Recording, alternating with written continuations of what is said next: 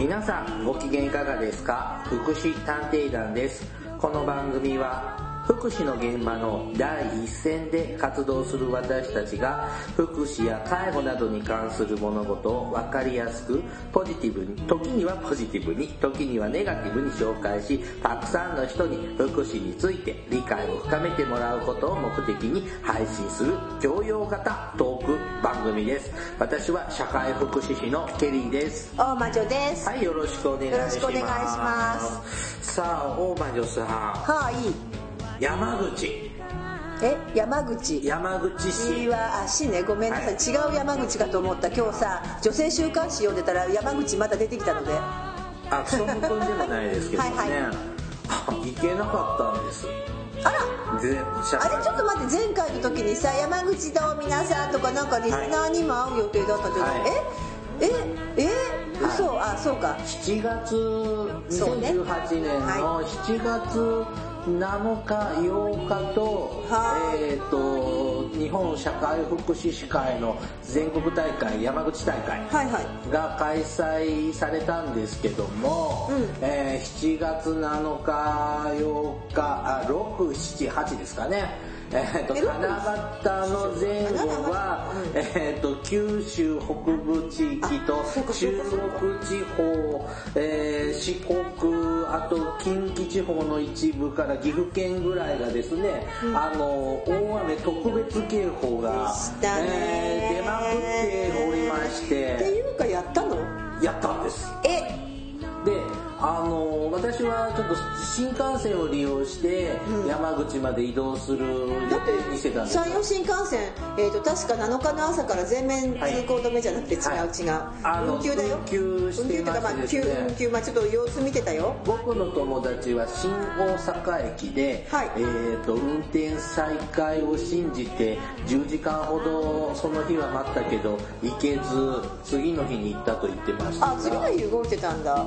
そうですね8日の日は。へえでもさあれだって私もまあ実を言うとねあの、気になって私はもともと山口大会は、えー地元の行事があったので、もう行かないという前提だったんです。でやっぱすごい土砂降りでしょ？あの、はい。で次の日日曜日に、はい。あのお年寄り向けのイベントがあったので、まあ、それのやっぱ雨の中嫌じゃない、うん。土砂降りの雨の中ってすごく大変なので私ねやっぱり足元悪くて参加者減っちゃったりするので、って思ってたらまあ結構晴れてちょっとやれやれだったんだけど、やっぱちょっと7日は心配してたしすで思った想像以上であのほら降ってる時は、実を言うとあそこまで被害が出る想定を、私もあんまり思ってなかったんだけど、うん。うんす200人超えましたもんねもう亡く犠なった牲方者が220名近く。すごいですよね、まあなんか大災害ですよね、しかもものすごい広範囲なのと今も多分あのまあこれ配信されるのがねあれです8け月あれども7月のはい。8月1日ですけでどもまさに今ねあの、本当に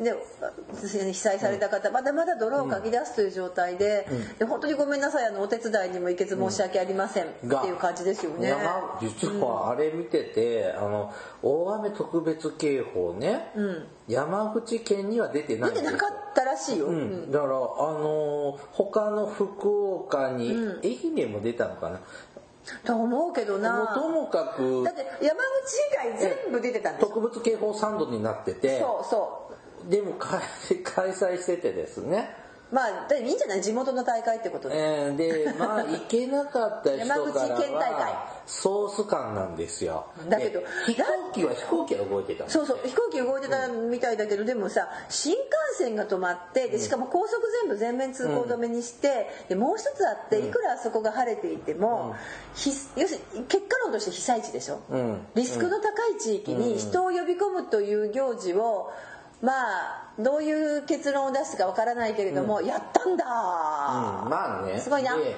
まあちょっと別の話ですけどまあ実際こう同じ日でも、まあ、コンサートとかね大きなイベントとかあったりするわけじゃないですか、でもさ休止してチケット払い戻ししてるよいやねよく。いやいやだからそれもそのそういうのよく行く人の話を聞くと、やっぱ前日入りしてる人もいるわけでしょで前日入りしてる人からしたら、まあなぜ中止にするんだですよ、ね。行けなかった人からするとなぜ決行したんだですよ。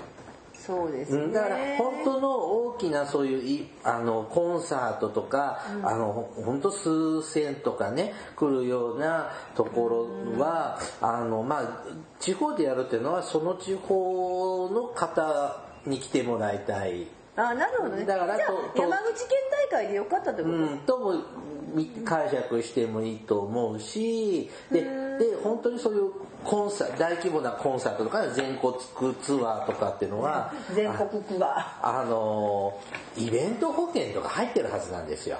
まあそうだよね、うん。そりゃそうだ。なのでそうするとその台風が来てイベントが開催できなかった時の場所代のドタキャン代ドタキャン代とかっていうのとその参加あの来る方へのチケットの払い戻し代とかあの保険が下りるようなのって入ってるはずなんですがうちたちの組織って入ってると思う？いや入ってたんじゃないの？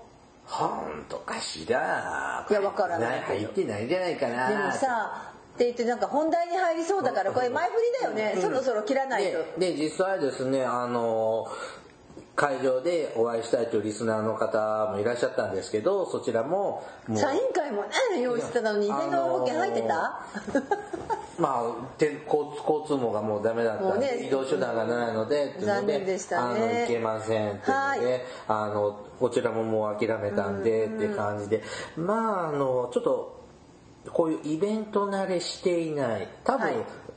この四半世紀の歴史の中では初めてだったまあと思うので、そうですね。ここまで天候が悪かったのはちょっと珍しいかな。うん。うん。ちょっと納得もしてない部分もあるけど、あだから結局何あの懇親会代は返ってこないの？帰ってこないです。懇親会代と本会代は帰ってこず。どうも宿泊費だけは弁償してもらえるみたいな。あそうなの？ちらって詳細はもうもう飽きたんでもうイライラするのも飽きたんで。そうだよね。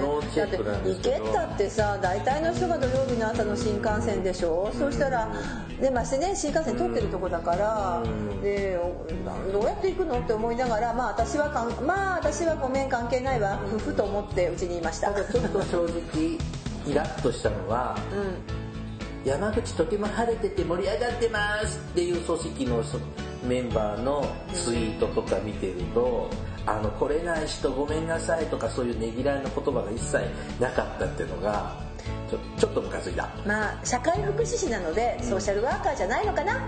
まあね事務局の人です、あ自分でもですかねはい。わかりました、さあそんなちょっとねがっかりなあのいあの7月のイベントだったんですけれどもまあそんな山口大会のをやっている周囲では。まあ、でも本当にびっくりしました今回。ここまでとは思わなかったというかあのね嫌だなって思うのは後から被害状況が分かる。うん。これはある意味いろんな行政とか把握する能力さえも、えーだって全部把握できたのって1週間ぐらいかかってない、うん。つまり把握することさえできない災害が起きてしまったっていう意味かなと思います。線状降雨帯って言ってねそうそうそうれが起きてあの一部の地域にずっとはい大雨が降り続いてという土砂災害洪水の、ほねあのなんで災害っていうのは過去に何度も聞いてるんですが、今回はそれが線じゃなくて帯状だったんですよね。あーなるほどね。であの僕がいつも聞いてるラジオのニュースのね気象情報でもこの気象予報士歴20年以上やってる私でも見たこともないこの雨の降り方この予報の出方はちょっと尋常じゃないですんででもそうすいません。はい。今ね収録7月の終わり頃ですけど、そしてその後はあの今までのその記録を塗り替える猛暑ですからまあ本当にこんな風にこはい。う異常気象ですね、はい。まああのということで、まあ、今回ちょっと防災。そうですね、はい。まあ、実は私自身も、えーもうちょっとだいぶ前になり何年か前に、えー特別警報を避難指示を経験してますので。はい、ちょっとそのお話は、まあぼまあ、以前もしたんですけど、まあ、こういう話は何度してももうねいいかな。45年近く前にやっもうだいぶ前でので、いまだにでもくすぶってます私の中で。あ本当ですか。あの今回のことをまた改めてこう今回のねあのいろんなことを見ながら改めてあやっぱりということもあるのでちょっと付け加えながらお話ししようと思います、ちょっと防災はいですね、また聞いてください。はい、はい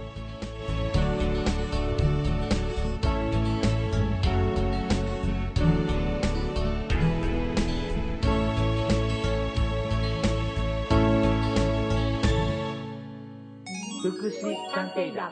福祉探偵団第178回、はい。えー西日本なんちゅうんだろう西日本豪雨だったかな。西日本豪雨災害、はいですね、まあ、受けての、まあ。えーちょっとその豪雨あ雨あのねその特別警報とかのそのあ豪雨災害。まあほら私さ災害って最近地震が多いじゃない。地震津波みたいなね。火山とかね、うん。まあまあ噴火もあるけど、まあ、噴火はちょっとある程度まあ、地震なイメージがありそうそう。そうますね。でその次に来るのが津波のセットなんですけどで地震の備えっていうのは割とどこでもがやっててそうですね。今回ある意味その洪水というまあ昔からあるまあ地震もあるけどさ。うんで実はその特別警報っていうのがあのこれなんなんか45年前なんですね。4 5年前ですね。始まったのは、うん。はい。でさ45年前で二十何百年にとかさなんかってるけど50年に一度とかって。言われてももう何人行きましたね。なんかねもう何回出てるって言ったかな？十何回出てるんだったかな？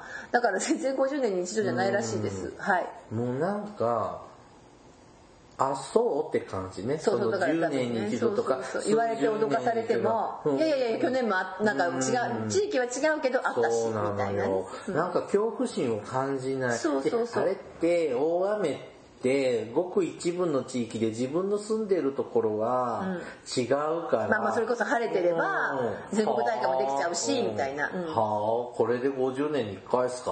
っていうようなちょっと他人事感覚ってあるね雨って、まああのなんですけども実はあの、まあ、ケリーさんも住んでるとこなんだけれども、まあ、以前ね一回特別警報が出てね。で、えー、と避難指示が出てるんですね、うん。でそれが私も今でも覚えてて当時私はあそれで今回ね、まあ、ちょっとその山口大会の話に戻っちゃうんだけど、あのすごく心配だったのは、あの日7日の日もすごい雨、まあ、その前から降ってたし何前日日か前からもう5日ぐらいからそれこそね宴会やってて怒られてた人もいたけど、あの何日か前からもう危ない危ないって言われてて、でそうなるとさやっぱり社会福祉士って、うん。こう施設長だとかさ、うん。人命を預かるポジションの人っていると思うの,、うん。あの例えば東日本大震災の時にさ、もう本当に施設長さんがこうなんて言うんだろうその自分は助かったけど職員さんが流されるのを見たとかさ、もう本当にそれでこう傷つき体験が e ビーズさんの話もリアルですよね。もう本当にね辛いだろうなと思うんですよ、あのそういう施設を預かるね、管理者として。でそういうポジションの人も社会福祉士の中にはたくさんいるので、果たして私がじゃあまあ私は今ちょっとそういう立場じゃないけど、現場を離れられるだろうか、例えば6 5日6日7日と雨が降ってて、でもちろん自分ねあのそのと特別警報出てなくてもですよ、なくてもじゃあその時に全国大会やってた時にそのそこの施設の利用者さんを置いて休み取っていくだろうか。まあ休みは休みかもしれない。休みは休みだけど自宅待機してるような気がするの自分だったら怖やっぱりね何かあった時の陣頭指揮じゃないですか。で私はたまたまその特別警報も実は私は休みの日だったんです。で雨がもうすごい降ってて台風かなんかが来てて、ちょっとはっきり日付も覚えてないんですけどのあの自分のところでね出た時のうん特別警報が以前その数年前に私がそれこそ管理者まあ施設長というポジションだった時に出たわけですよ。うん。でで私はまあ防災メールで知るんだけれども、まあ皆さんねそういう登録してると思うけど防災メール、まだねあの頃ねエリアメールで一斉になるってあんまりなくなかったかな？なかったかも。あーエリアメールなかったかもしれないけど僕も携帯電話にそうそう。防災の、ね、メールを入れてるのでいろいろ登録してあるんででそれででその日すごくあの台風で危ないよとは言ったけど、まあ、雨台風だったので、まあ、雨だなと思って。台風だったっなかった。まあなんだか忘れちゃった、うん。雨がまあザーザー降ってました、それで、えー、と一回なんかねちょうどねえー一度ちょっと職場になんか用事でちょっと寄ったんですよ、うん。で今日雨ひどいから、まあという指示も出しながら、まあ、やっぱそういうこともしますよね、大丈夫って言ってで雨漏りないかとかも見ながら、でちょっと1時間ぐらい行ってでじゃあ帰るねって言って、だいまあ、帰るねって言って帰ってく、でうちはお泊まりの、まあ、少人数ですけどお泊まりとしょあのデイサービスとあったので、うん。まあ、帰る人もいるしお泊まりの人はお泊まり、でその辺の指示も出して、まあ、家帰ろうと思ったら途中でね警報のその特別警警報報とそれから避難指示が入ってくるわけです。うん。家に帰る途中で。そうすると私は何をするかっていうとあでこれはもう待機をかけま私自身が自分でもう勤務とか関係なしにもう待機しようと思って、そこからまた施設へ戻るんです、ん。で実は私の勤め先のその施設は、えーっと川の中州にあるんですよ。あれ中洲なの？中洲です。中洲で発展した土地なんです大きな中洲だよね。あ大きな中洲です。あもそうだ。でしょ？あそこから川二股になってるわ。そうでしょ？だからあああああのまさにあの川が二股になってて今でこそなんだかもう水がないような川なんだけど水が片っぽ片っぽほとんど水なしです、ねで片っぽも田んぼの水を溜める時ぐらいでもう両方ともちょろちょろしかなくて別にダムも何にもないんです、何にもないんですよ。ダムも何にもないけどちょろちょろのねもうあの水だってポンプアップしちゃってるからもともとね伏流水が多いのでポンプアップしてもうあの表面水が減ってる川なの。だけど雨降ればダーッと増えるわけ。そりゃそうだわ。で中洲でしょ？で中洲の怖いのは一つはあのでもね中洲だけど高いから中洲なので意外にねあの高いところもある高いというかそのある程度は高さを持ってるんだけど大むそれこそ江戸時代はえっと東あじゃない。江戸時代は江戸時代とかなんかもっと昔、海だったらしいからもともとは。それそうだね。どこもそうだねまあまあ海河口に近いところですよね。大魔女さんのとこはね。そう担当してた地域はね、そうするとやっぱりまあまず危ないって思いますよね。でで私は施設に戻る。で途中川も見ながら「うっまずいたっぷんたっぷんじゃない」みたいなのを見ながらまああの行くんだけれども。えあそこ溢れたら洪水ね。はい。でしかも施設はうち平屋だったのでその頃そうね。ね。うん。まあ、今もそれそうだ。平屋です。でうん。2階実は建てる時に、まあ、分かってる。津波の浸水被害もあるので津波も可能性があるのでああ2階建てにしようと思ったんだけどうん、まあ、2階の意味が、まあ、あまりないもんですから面積比も。うん。とまあということで、まあ、経費の問題とか、まあ、使いやすさを考えてって言っても平屋で建てて、万が一の時はもう逃げるという計画を立ててたんですね。とか、まあ、最悪屋根の上に乗れると。最悪はねそういう計画をしてたんですけれども、えっとその時だからでもほらどこだった？あのーえっとえっと宮城県だったかな？仙台だったか？ほらほらあの老人特えっと昔グループホームのさそうそうとこね。流されちゃってさ、でこうみんなが浮いててさ、で一人あの施設長がさ首を支えてたって最後までっていうのを覚えてたから、あ私もそうなるのかなって思いながら、まあ本当にあのヒヤヒヤしながら一回、まあ、施設へ戻る。でただ戻る途中で、えーただ避難所開設されました、まあ、避難所は分かってるんだけども、あの避難所は中学校だったんです。で避難所開設されるので例えばところが避難所にすぐ行っていいのかなといろいろ思うわけ何持ってこうとか。でまずはちょっと市役所の出先機関があるのでそこのにはまあやっぱ来てるんですよ。もう警報出た段階で。でそこにすぐ連絡取ってそしたら私ね一つ学びました。避難所っていうのはやっぱり、まあ、特に例えばその日その日ね土曜日だったので土曜日に鍵をあのやっぱね持ってくる人がいるんだって市役所の担当者で。だからその避難所どこ避難所を開けるね避避難難所のねうん。開ける鍵を持ってきてくれる人がいて。でその避難所の鍵を開けて避難所開設の準備をするんですって。うん。だからちゃんと避難所オープンまでちょ準避難所準備そうちょっと待ってねって言われました。うん。あそうなんだって。避難指示出たらすぐ行っても避難所の前で待たなきゃいけないんだ雨の中と思って。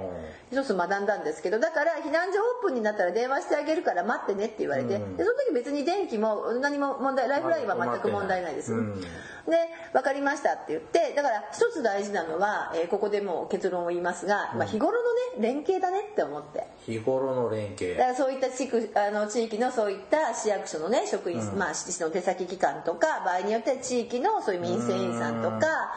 いろんなそのもうこっちは携帯にも全部入ってるしもともとそういうあのだから孤立した施設じゃないのでうちも地域の中の施設だったのでいろんなところにも連絡取れたんですすぐに。でじゃあ私ひまあそうやってすぐ教えてくれたので、って言ってこっちの中は中で施設で、であの一体じゃあ避難所下見に行こうと思って、うん。まあ、避難指示って言ってもすぐに決壊するわけではないので,、でひあの下見に行ったんですよ避難所、まあ、車でどうだろう。歩いたって10分もかかんないとこなんだけどさ。中学校ってどこ？あの実を言うと私、まあ、まあケリーさんは知ってるけど、えっ、とわ海寄り海寄りです。だから、えっと誰誰あのああああれの前。になったとこ？廃校になってない廃校になったところは小学校。はあ。でえっ、とだからあのあれあれ。あっちのちょっとあいつあいつあいつ 時々来るけど喋らない、うん大輔の、うん、あれの、えっと反対側えだから、えっと西あ側ああはいはいはい分かった分かった。わかりました。コンビニの裏だよねそうそうそうそうそう。なんかすごいローカルな話うんですいコンビニの裏です、うんであそこに行くんです。だから海寄りなんですよより、うん。うん。だけどあそこが一応避難所なので、ということで行きます、うん。で下見に行ったんです、うん。でまず下見に行きます、そしたらもう分かっあの地域やっぱりもう分かってるのでもうしょっちゅうその民生委員さんたちとかと、うん。その施設、うん。いくつかの施設とお祭りやったりするので、でっていうことでそこの民生委員さんたちは、まあ、とりあえずもうああのもう一つがグループホームがすぐ前にあったんですよねそこの避難所の。そうそう避難所のすぐ前にね、はいあのグループホームがあったので、そこのグループホームの人がまあグループホーム10人、うん。ね、それからう私はお泊まり10人しかいないので、うん。合わせて20人ぐらいの人の収容ということで、えー体育館じゃなくてというか体育館だと浸かるからさ、うん。みんなね上の階にあげたんですよその時。がそう学校小学学校中学校の、うん。えー、と3階とかにあげてると思う上にだって1階だったら濡れちゃうからさ体育館じゃ。そりゃそうだけど。3階とかに上げてくんだけど、実はそこそこねそれで、えっとその一部屋をここの教室、まあ、この2つの施設で使っていいよって言われたの、うんでねなんかね教室って言ってもなんかね会議室っぽい教室であ空き教室だね空き教室だと思うんだけど、うん。ちっちゃなもう本当にね人口少ないとこだったので、うん。だような気がするちょっと覚えがないんだけど、うん。でもあるのは長机と椅子だけでしょ、うん。なんかあるそれはあるの。で、まあ、普通の教室の廊下で床で。でそこでねあの2つの施設でもうここ泊まっていいよって言ってくれたの。それはすごくありがたかったので、まあ、認知症の方と入所、でそれはいいんですけどもでそれとねもう一つ良かったのはそこの学校は実はバリアフリーなんです。うん。エレベーターあるんだ。あるの。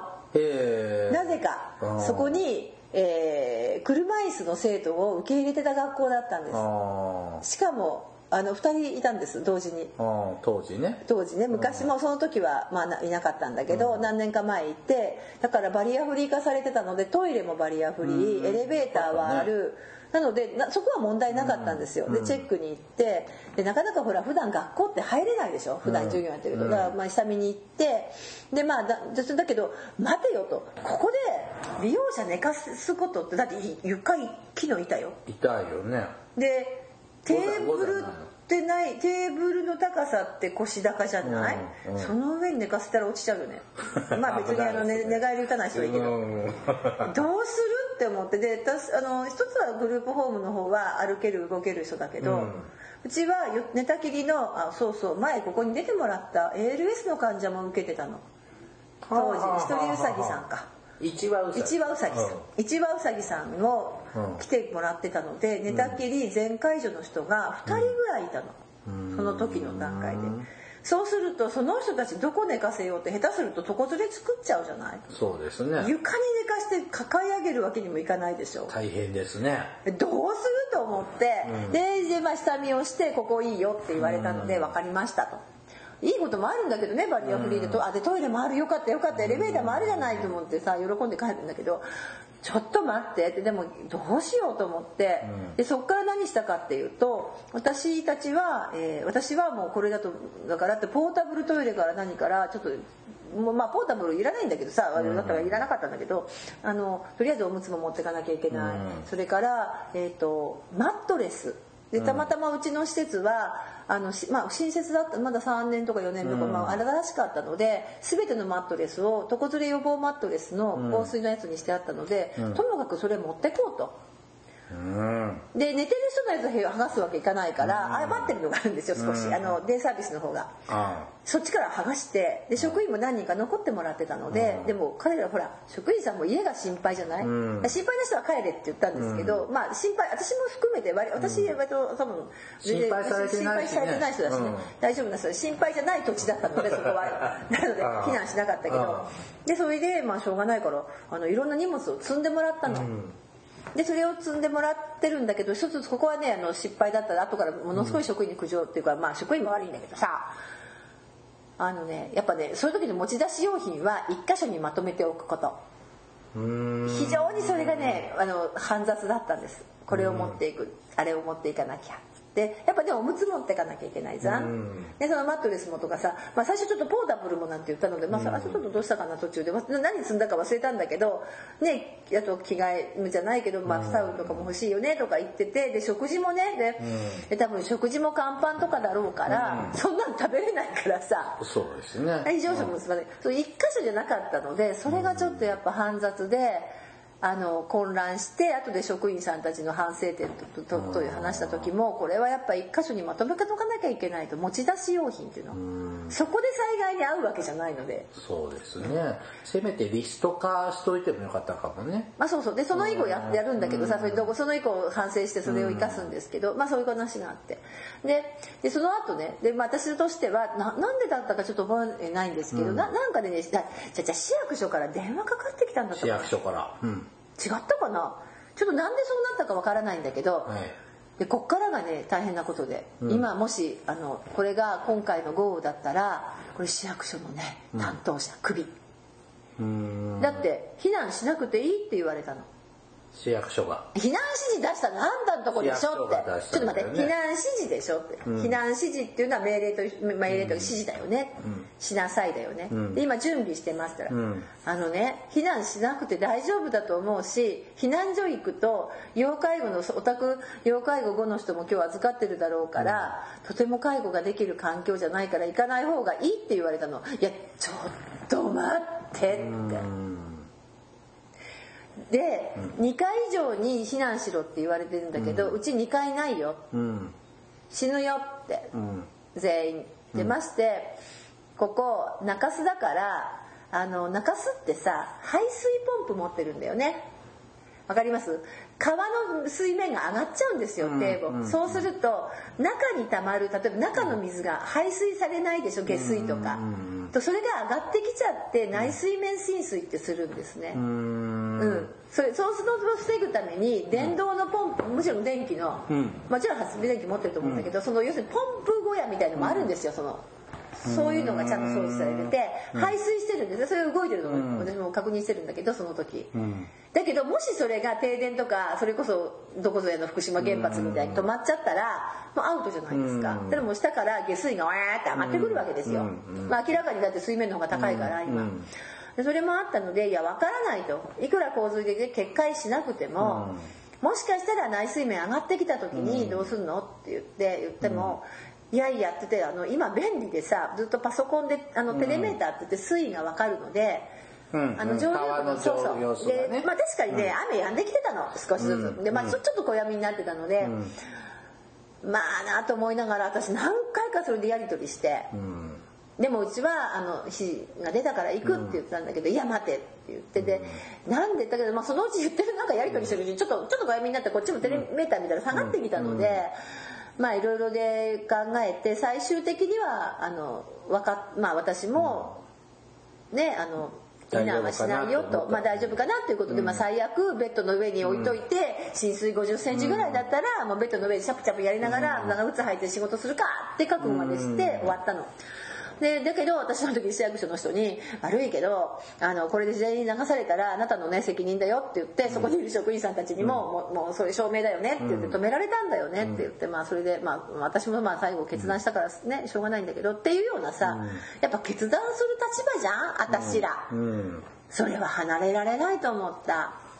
まあねね。あのあの私たちの県が特別大雨特別警報出てた時、あの僕はよそに遊びに行あそうなの？っておりましてじゃあまあ全然臨場感ないんだ、ないんです。で携帯にあのその防災メールはピロンピロンピロンピロンなるんです、でなんだろう。あちょっと早めに帰った方がいいのか。し帰らまあダメだったらい帰れるとこまで帰ってそれなりの大都会の街で一夜過ごせばなんとかなるやへへぐらいのよそ者感覚だったんですよ。でも私はその時はすごいもう切迫感があってでしかも職員さんたちも、まあ、うちパートさんが多いのでやっぱそこまで責任ないので準備だけしたら帰っていいよって言って超過勤務の指示も出して返すんですね。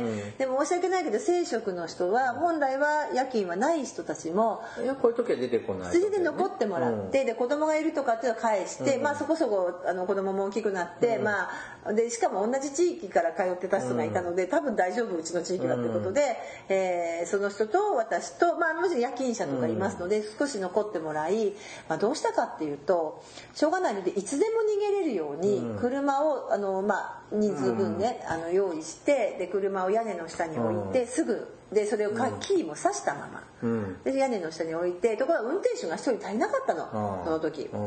で万が一投げる時どうしようと思ったんであの家からですねあの、うん、あの旦那を呼びましてですねうちの実はあの家族を呼びましてで悪いけど今からテレビ見てていいからうん。ここでちょっと待機してって言って一緒に待機をしてもらってボランティアで。でまあ正直眠れぬ夜を過ごし、まあ最終的にはその時は水位が下がって決壊もせずにだけど、だってごめんね。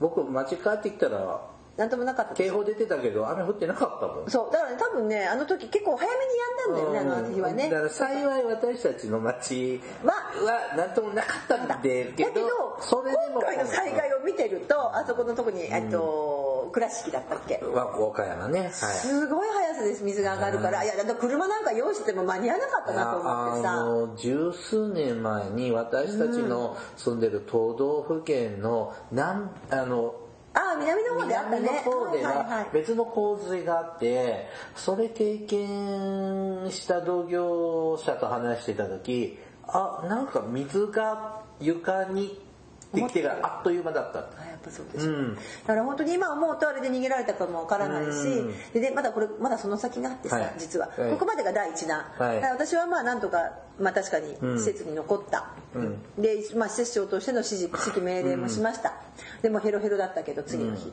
でやれやれでまた荷物戻して、荷物戻す時にまたみんなに怒られながら戻すという、うん。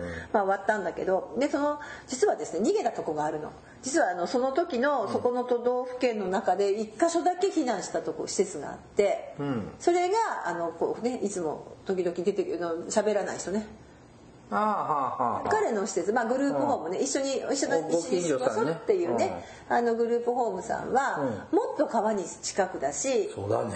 そうなの。で2階もあるけど、もうどこかで確かにあるの。えちょっとけ、えっと、危ないのよともかく。そうだね、怖。どう考えても下流域だから危ないのでって言って、もうそこは地域の民生委員さんが「お前たち早く逃げろ」って言って、逃げて同じこと考えたの、布団とかを積んでったんだって、そしたらね避難所がそんなもの持ち込むなって避難所のあの、まあ、ちょっと誰か誰か言うとちょっと問題なので持ち込まな持ち込んじゃダメだと、ちゃんと避難所は毛布を用意してるんだから、毛布で寝ろって最初言われたんだって、で土砂降りの雨の中だよ、えっ？と思って。でまとまる利あの利用者さんは、まあ、上の階に行って置いてもらうんだけどで毛布分けられて、毛布くるましたけど寝れる認知症の人が。うん寝られないと思でも寝られなかったんででやっとその寝られない落ち着いてない混乱してる様子をそのもちろんそこの、まあ、自治会長なのかなんかわからない弁護士かわからないけども、まあ、その防災のね責任者の人が見て、じゃあ分かったって言ってうじゃあなんだ。うん、じゃあなの、うん。やっと分かって布団の持ち込み OK にしてくれたんだって。で土砂降りの雨の中だからね、確かねちょっと小闇になった時に運んだんだけど、その時土砂降りでその時にまた濡れながら職員は戻って布団取りに行って、もう本当にちバカ野郎だよね、うん。それはそれに関してはその後配慮してもらえるそのマニュアルになるものなのかな。だと思いますけどね、でもそそれはちょっと声を大にして私もあちこちで話すんだけど、でそうやって布団の持ち込みを認めてもらって、まあ、夜は寝たんだってそれで。で次の日の朝、あの非常食が配られます、でそしたら止まったの？止まったって。はあ止まったんだけどで乾パンかなんだったかちょっと分かんないんだけども一律の硬いものが出てでもその段階ではあのそこの管理者あのブチギレて「もう帰る」って言って避難指示の解除出てなかったの。うん。避難指示まで解除されてなかったけどもうこんなもん食べれるかって言って施設に帰ってあのちゃんと普通の食事を食べましたと。でこれも一律これしかこれだからって言われたっていうのであの避難所のもうだからさ避難しない人の気持ち分かるんですよ。でかなりねそこね一般の方もね一番避難したと思いますその地域が。うーん。できちっと避難もじゃあ民生んたちとかすごく動いてくれて一人暮らしの方とかもやってくれたけどあのもちろんねその一般の方たちはすごく安心感があってあの皆さん安心してたんだけどもねやっぱりこうやってみないとわからないことっていうのもすごくあってで私も途中見に行ったんですよ。避難所どうなってるかあのうちはそうやって止められたからいますと。流されたら拾ってくださいって言いに行ったんですよ。しょうがないから。まあそういうことですって言ったらまあ市役所に止められたと。まあ、そうしたらあの見に行ったらさ本当にねなんかそういうことでさあとブチ切れてましたよその管理者は。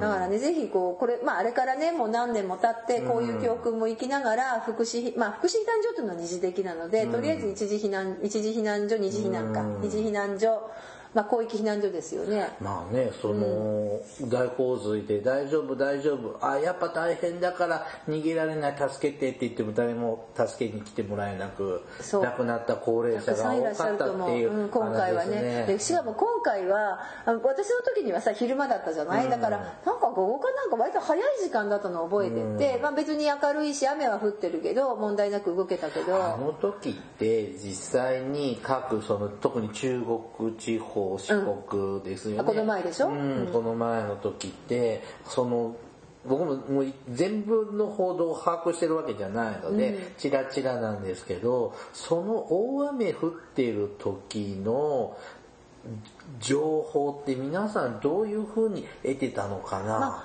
とりあえずて、ね、今大雨自体だと停電とかなかったとは思うんだけれどもあのね夜中だったんだってね。ほとんどそのか避難指示とか出したのが結構私が見たちょっとどこの地域か忘れちゃったんだけど夜中の1時とかなんだって。それで無理でね雨の音がものすごくってうん。防災無線流そうがなんだろうがテレビももうつけてないじゃないですか。そうすると寝ちゃってたんだってみんな。そりゃそうだわね。で気づいたらもう本当に水が上がってきちゃっててって言ってた。あのーね、ほらそのこの大雨の報道についてね、今の状態台風の時ってもう来てると、沖縄です九州です、中国四国です近畿ですってこう順番にそうそう順番に行きますね。はいはいはい。で自分のところがさこうだんだんいなくなるとさ、やれやれとか思うと違うところで災害起こってたりとかね。そうそうそうそう、はいはいあるじゃない。でも、今回に関しては東京を中心とする中でそのあまりそうなのだってどっかで宴会してただよね、まあまあう私たちもそうあそうね。私私たちの会もそうですけどもあのでもちゃんと謝った人たちもいるじゃない。ありましたね、はい。私たちの会は謝ってないからね。そう。でもね。で、で、で、で、で、で まだまだ根に持ってるな。うん。あの、東京中心のあの報道のね、システムで、あまりその西日本の豪雨のそうなのであ言うんだけど、でもね、あの、僕がちょっと思い出に残ってるのは、やはり何年か前に私たちの県の、あの、方で大きな洪水があったんです。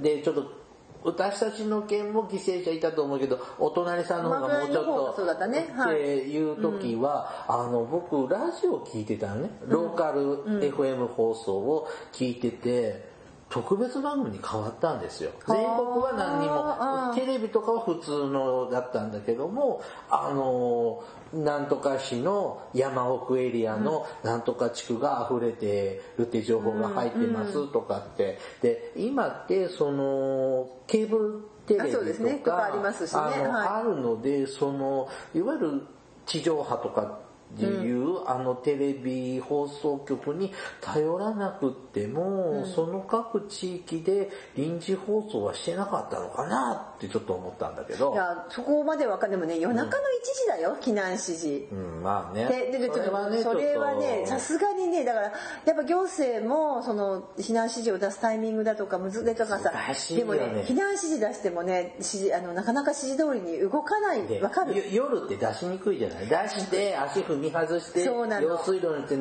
さ流されて亡くなったケースっていうのも多々あるから家にいてもらったで方がやっぱり2階の上にねうん。2階に行けとかの方がいいしあと,、えっと避難指示もそうだしそれからその前に避難準備なんだっけ情報とか。うん。それから、えっと避難あそう避難準備情報それから避難指示避難勧告か、うんうん。なんか勧告の方がね上かと思ったら違うよね。ね。難準備情報避難勧告避難指示の順番。あと命令が出るの？最終的には命令うん。でだけどねあの言葉分かりにくいね。分かりにくい。分かりにくいね、うん。避難勧告の方がなんか普段使わないのでなんか、うん。え？って思うんだけど避難指示って言われるとふーんってなっちゃう感覚も。ある、なんかその注意報警報避難注意報と 避難警報ととかね。特別避難警報みたいにな方が分かりやすい。かもしれないけど分かりやすいんじゃないかなって思いますけどね。でもねなかなかね避難避難準備とかで避難する人いないし私も本当に今回あのその時に避難を経験させて避難しようかと思った、うんでもあ避難所がそんなだったらやっぱり二の足踏んじゃうのね、うん。であとやっぱりあのこの今回のね災害の方たちもおっしゃってたけど避難してしまうとこう日常生活とかちょっと止めなきゃいけないのの、やっぱ恐怖感だとか、まあ、いろいろ不安感だとかもあるし、まあ、結果論として全部止まっちゃったんだけども、それは言ってたのがうちは避難したことないですね、あそうなんです、ね、僕はの住んでるところは一段高くなってるのとあそうなんだ。で2階なんでアあパートまあまあね2階なんで、うん。でも私今回ねもう一つねあの感じたのは、ほら、えー、とやっぱりさもともと洪水地域っていうのはやっぱあるんですよね、うん。で日本ってやっぱ田んぼとかはさもともと洪水の地域なんですね、うん。でちょっとね、まあ、これはあの災害に遭われた方大変申し訳ないんですけども、あの特にほら広広島なんかもさなんかみんな新しいうちなのね。って思わなかった？広島の様子ちょっといや広島朝テレビなんかで見ても結構新築っぽいというかその要するに新しい住宅から田んぼまあ、田んぼじゃなくてあそこは土砂崩れだからちょっと違うけど、でであと,、えー、と田んぼに関してあとはあとあの、まあ、倉敷はほぼ田んぼの土地だったのかな、あれは。た平らな土地でしょうなんかこう古くからの集落でなくて結構、まあだねそれは歴史を見るとそういうところに平地ができてるのは川のおかげなんですからね。そうそう。でもともとさあの河川がこうユチグリスユーフラテスとかさうん。ナイル川とか習ったのもさ洪水で肥沃な土を運んできてそこに言ってって言ってでだから洪水で昔私あのほら聖書でさノアの箱舟ってさうん。出てほら洪水で全世界を流しちゃうけ7日間とどそうそう。まさに今回そうですけどでもなんかこう洪水ってイメージがなくて地震とか火山とか思ってたけどいや結構洪水ってえらいこっちゃっていうかさ。洪水はなんかやっぱイメージ的にあの町のあの地区だけとかさ今回はここだけとかさなんかそんなイメージじゃない。今回は広すぎだから強烈ねですね。であとダムが何の機能も役に立たないっていうさそのダムがいやあれ決壊したらやばいっしょだからさ結局放水量増やすでしょ？ダムは。うんまあ結局だからほらなんかあのあとね読んだ本あの読んだねその滋賀元前の滋賀県知事っていう女性の方らしいんだけどそのなんか河川管理かなんかの専門の方でで本当にそのダム行政ダムは結局ダムで水止めてその集めた水を、うん。まあ、水利権、ん。そういうような感じもあって、まあ、利権でね動いてる政治が悪いんだって言ってたんですよ。で本来は堤防強化をしなきゃいけなくて洪水対策は。で昔やらなかったなんかアメリカでさダム作ったんだけど結局洪水で決壊しちゃってとかさなんかなんか社会で習った。まあしばしばなんかあるある。聞きますけどね。だからその辺でこう利権で動いてる政治も今回の災害を大きくしたんだって言ってる政治家さんがいたけどまあどこまで私わからないけどうんその普通の大雨ぐらいでしたら機能が働くんですけど、やっぱ降りすぎ今回はね。だからうん。でもね今回ね一番降ったとこどこか知ってます？一番降った県どこか知ってます？愛媛県？いいえ岐阜県。ああ岐阜か。1000ミリ超えてるんですよ。あだけど知ってます死者何人か。どちょっとね把握してないです。はい。一人。です。ほう死者はたった一人です。で岐阜県の方たちはもともとあそこは水、ね、あの大きな河川日本で有数の日本で一番長いしょ？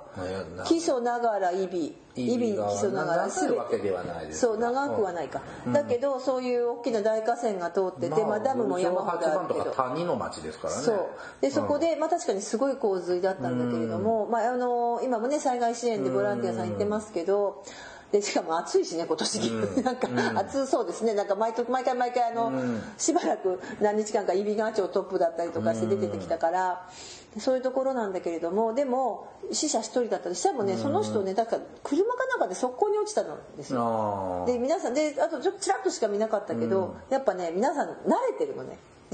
川は溢れるだから逃げなきゃみたいな。まああの木曽山線のあの河口のところ長島でしたっけ？和中地域。和中、そうそうそうそう。あとかも洪水とともに生きるように家が土地が作られてるんですよね。まあねそのまず和中で高くして、それから船屋っていうのが船屋ってね、僕ね見たのは和中の家って、玄関の軒の屋根裏ちょっと、うん、上見ると船置いてあるそうだよ。船あるね、うん、今回もさあのなんか船とかいろんなのであの民間の人たちが結構取り残された人を救助してたの,、あのもちろんカヌーも含めてですけども。だけどだから和中の人たちはもう船があるのが当たり前、うん、だから使使っちゃう前提っていうの。あでもねその砂防ダムとか、うん、その治水ダムとか堤防とかで安全にできてるって僕たち信じ込んでる面もあるんじゃないかな。まあでもね、そんなそれを超える想像ね、災害はあるからね。川って、なんかわざとやばい時、決壊させる場所って決まってるんですよね。あの、薩摩どあのね、そうです。えっと、薩摩土手じゃないけど、あの、堤防の作り方を、ま、っす、すいませんね、ラジオなのに、ま、っすぐ川に沿って平行じゃなくって、わざとこう、斜めに切っていって、で、それでこう、なんていうかな、水のコントロールして、で、どこかで止めてどこかを決壊させて、わざと田んぼとかに流すんですね。なんかね、いわゆる遊水地です。僕がね、昔働いてた施設の裏が、裏が川だったんですけど、向こう岸が決壊させる。うん、でそれで揉めるんだってね昔。は、どっちこけとかで。そう、うん、まあまあちょっとねだからそのより最悪な事態にならないように。それなりに工夫はされてるけど一般住民としては把握してないでしょ、うん、でも私実はねあの生まれ育った土地がそれがあった土地だったんです。だから必ずその河川その堤防にあの切り通しってあって、うん、堤防のとこにねそこに板が入るようになってるの、そこを止めるとか開けるとかで、その要するに決壊をどこでさせるポイントっていうのができてましたね。まあね、ハザードマップって配られてるんだけど、ちゃんと見てないんだよね、でも今回ハザードマップ通りだったって言ってたね、うん。でそうそう。あでさっきの岐阜県なんかはあと近所の助け合いとその常に住民の意識。だから早かったんだって逃げるの、うん、でこの前ね泥のかき出しのやつ見てたら、うん、あのそこのうちね介護ベッドが置いてあるのよ、うん、えこの人どうしたんだろうと思ったらもう避難準備かなんかの段階で、まあ、さっさと逃げてたので、あの一人暮らしなんですよ大きな家に。で泥かき出してもらってたんだけどあの自分自身は助かりましたってあやっぱこう変わなんていうのかなこう自然と生きてる人たちってやっぱ強いなって思って。災害慣れしてないんだね。まあ結局ね、その、なんか安心安心と思っちゃって、平らな土地とかに住んじゃってると、やっぱりかなな気もしつつ、まあでもねあの被害に遭われた方たち本当にごめんなさい、私でもね今回ちゃんとね被災地にね物資を送ったりとかねあの義援金も出しまして、すいませんあの届きましたか？って誰誰に言ってんの、あの中国四国のね、地域の方もしよければまたそうですね本当に現場でね、あの体験された方レポートいただけると、はい、私たちもいい勉強になりますので、というわけで本当に、あのそんな中でさ大会やっていいのかよって。うん。やっぱりそこはちょっとまでどころですね。はい、はい、えっ、ー、と本日はちょっと西日本大豪雨に関連してえっ、ー、と避難のそうです。ねまあ諸々の問題です、うん、まあ、あのこの話聞いて少し、えー、もしねあのまた施設のね管理者の方たちは、もう一回こう自分たちの防災のねあの、うん、なんとですか、えー、計画を見直していただくのか、えー、そんなこと分かってるよって言われるぐらいかな、はい、すいません。はい本編ここまでです。お疲れ様でした。This is 福祉探偵団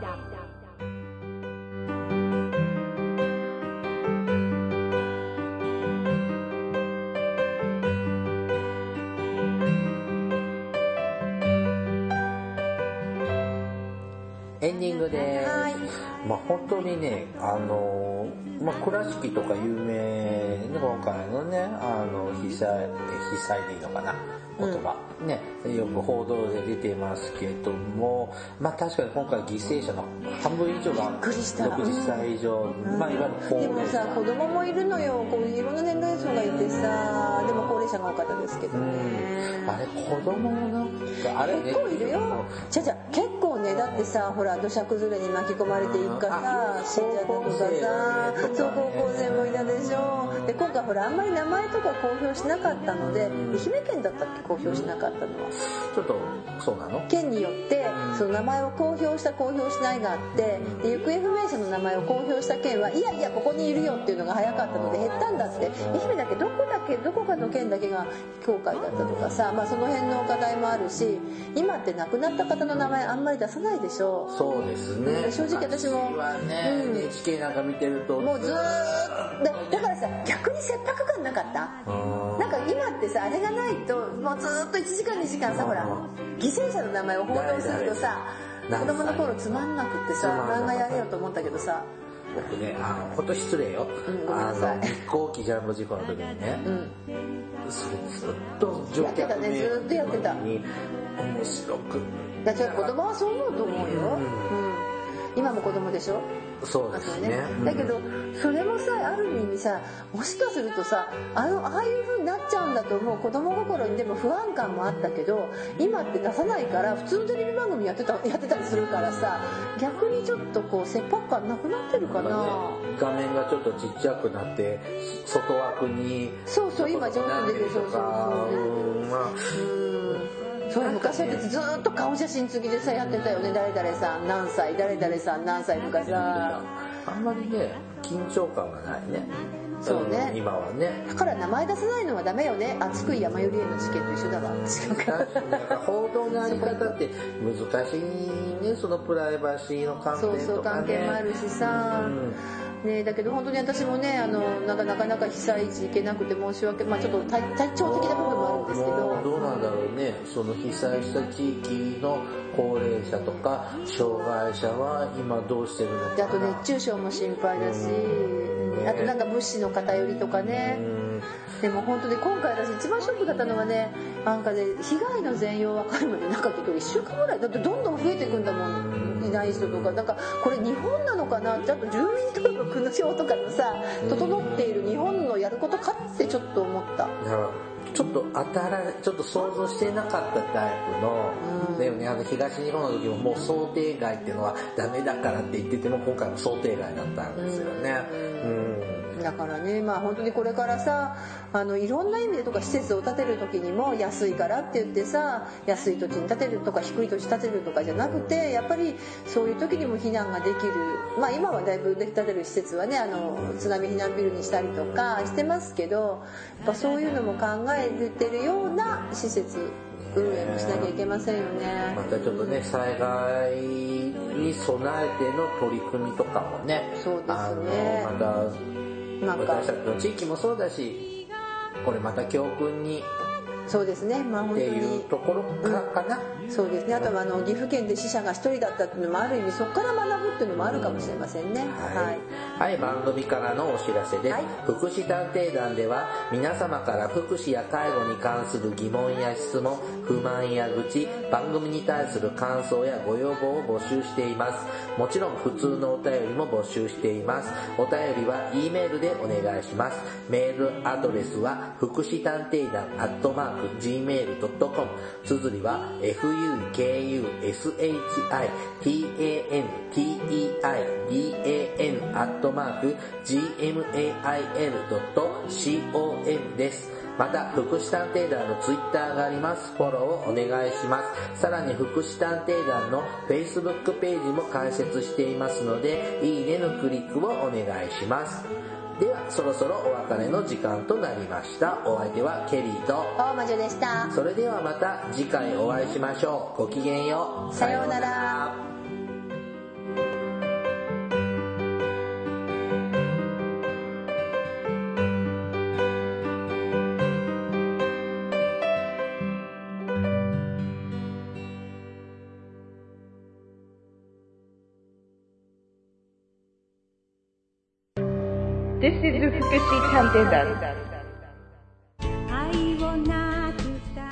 Hi everybody, how are you doing?